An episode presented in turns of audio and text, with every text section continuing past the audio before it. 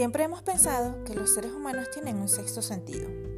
Se suele decir que las mujeres tienen este sentido más desarrollado que los hombres y es probable que así sea, ya que está comprobado científicamente que las mujeres somos más emocionales y usamos más nuestro hemisferio derecho, el cual está ligado profundamente a las emociones, a la intuición y a la imaginación.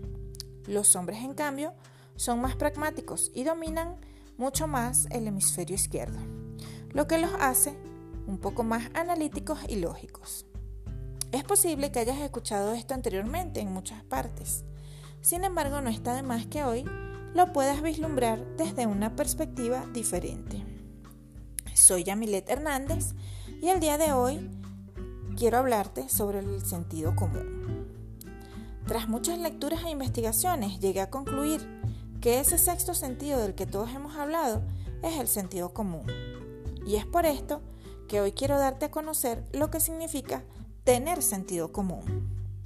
En esta primera cápsula vamos a hablar del sentido común con tu cuerpo. Tu cuerpo es ese lugar donde habitas.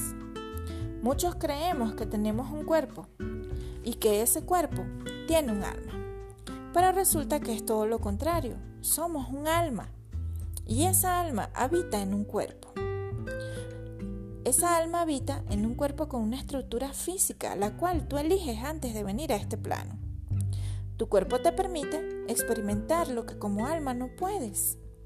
Tu cuerpo te permite saborear, sentir, olfatear, mirar, escuchar. Con tu alma puedes mirar y escuchar. También puedes amar. Sin embargo, son sensaciones muy sutiles. Tu cuerpo te permite encarnar esas sensaciones, esas sutilezas y hacerlas más tangibles, más palpables. Entonces, si tú vives dentro de ese cuerpo, ese cuerpo que tú elegiste, ¿por qué lo maltratas? Porque cada mañana cuando despiertas a un nuevo día lleno de nuevas emociones, sensaciones, experiencias, esas experiencias maravillosas, te miras al espejo y te dices, uy, qué cara, o qué gorda, o qué flaca. Porque cuando sales al trabajo o sales a la calle, te comparas y miras a tu vecina, a tus compañeras, para ver si están mejor o peor vestidos que tú. Si son más guapos, si son más rubias, si son morenas, si tienen los ojos verdes, si tienen los ojos negros, café, azules. ¿Por qué te comparas? Si tú eres el responsable de tu elección, ¿por qué no valoras esa elección?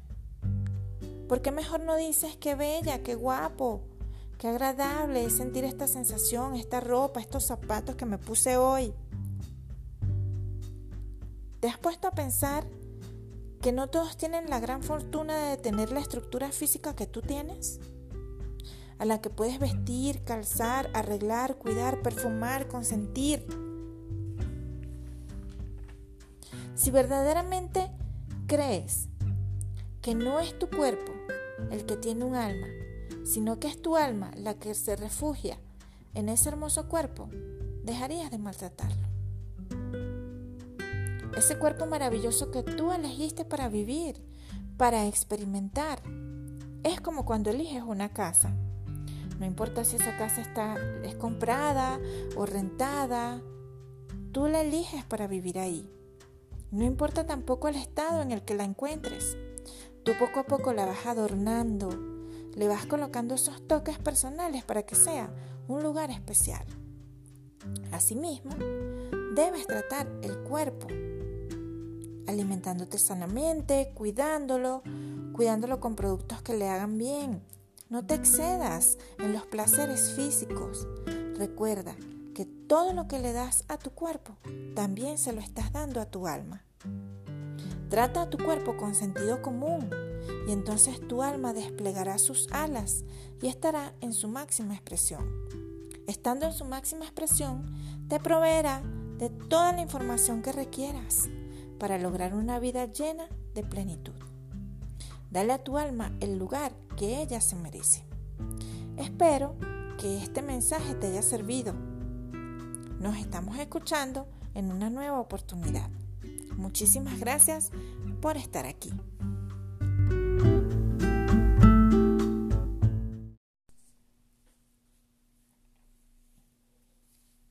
Hace más de 100 años, Elena White, reconocida y controvertida autora estadounidense de religión adventista, ofreció consejos sobre la conexión de la mente humana con la mente divina. Ya en esa época se empezaban a hacer investigaciones sobre el tema de la gestión emocional, lo cual tiene que ver mucho con la conexión de estas dos mentes. Comenta esta autora que cuando éstas se conectan, el espíritu, a quien ella define como el amor puro, toma residencia en tu cuerpo y cuando esto ocurre, ese efecto del amor crea una poderosa influencia benéfica sobre el cuerpo y sobre la mente, dando como resultado una atmósfera muy armoniosa que tiene beneficios internos, pero también tiene beneficios externos e influye considerablemente en las personas que nos rodean. Soy Yamilet Hernández y el día de hoy te quiero hablar sobre el sentido común en tus relaciones. La sanación interior es el principio de la paz. Sea cual sea el tipo de relación familiar, amistosa, de pareja o de trabajo, tenemos la gran necesidad de que sean armoniosas. Y esto se debe a que nos sentimos mejor cuando nos llevamos bien con todos. Las relaciones interpersonales son asociaciones que se dan entre dos o más personas. Y estas asociaciones están basadas en emociones, en sentimientos como el amor y también en actividades sociales como la en donde se da la solidaridad, la colaboración, los negocios, en sí todas las interacciones que puedan ocurrir en un grupo o en una pareja.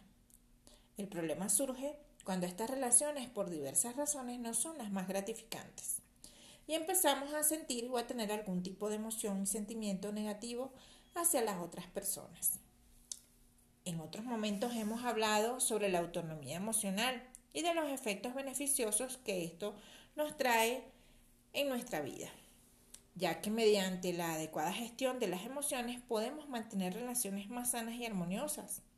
Tal y como lo afirmaba White, las emociones no solo nos sirven para transmitir datos en el, del cerebro hacia el cuerpo y así lograr la sanación de éste, sino que también se difunden activamente a nuestro campo magnético e influyen sobre las acciones y pensamientos de otras personas a nuestro alrededor.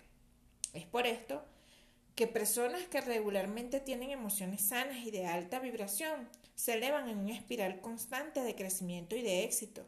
Son esas personas que vemos que son líderes y que pueden por consiguiente crear comunidades sociales con gran cohesión y armonía. Ahora bien, tú te preguntarás, ¿cómo logro que mis relaciones sean más armoniosas? Y la respuesta está en la ley del espejo, según la cual nuestra relación con los demás y con la vida misma es un permanente juego de espejos y de pantallas en donde nos vemos reflejados o proyectados. Cada vez que tengo sentimientos o emociones negativas hacia alguien, cambio la perspectiva y trato de comprender qué es lo que esa persona me quiere enseñar o mostrar. De eso se trata la ley del espejo. Este ejercicio lo puedes realizar con todas las personas con las cuales te relacionas. Empieza a verlos como tus maestros en vez de verlos como tus enemigos. Y verás que pronto observarás cambios significativos en sus conductas hacia ti. E incluso tú también cambiarás. El sentido común aquí sería empezar a limpiar todas esas energías de esas emociones negativas que no solo influyen en tu organismo de una forma maléfica, sino que también traspasan las fronteras del cuerpo e inciden significativamente en cómo te ven y en cómo te observan los demás. Y es muy probable que tú pienses que no necesitas aprobación de los demás y que no te importa cómo te observen, pero claramente el tener una mala energía por una mala emoción influye significativamente en cómo atraes las personas hacia ti. Si tienes algún tipo de interés, como por ejemplo mantener una relación de pareja o una relación de negocios, esto lo deberías de tomar en cuenta. El cultivo de las emociones positivas te va a llevar, por lógica, a tener mejores relaciones con los demás. Ten sentido común en tus relaciones a través de la adecuada gestión de tus emociones. Espero que esta información te haya servido y te doy las gracias por estar aquí.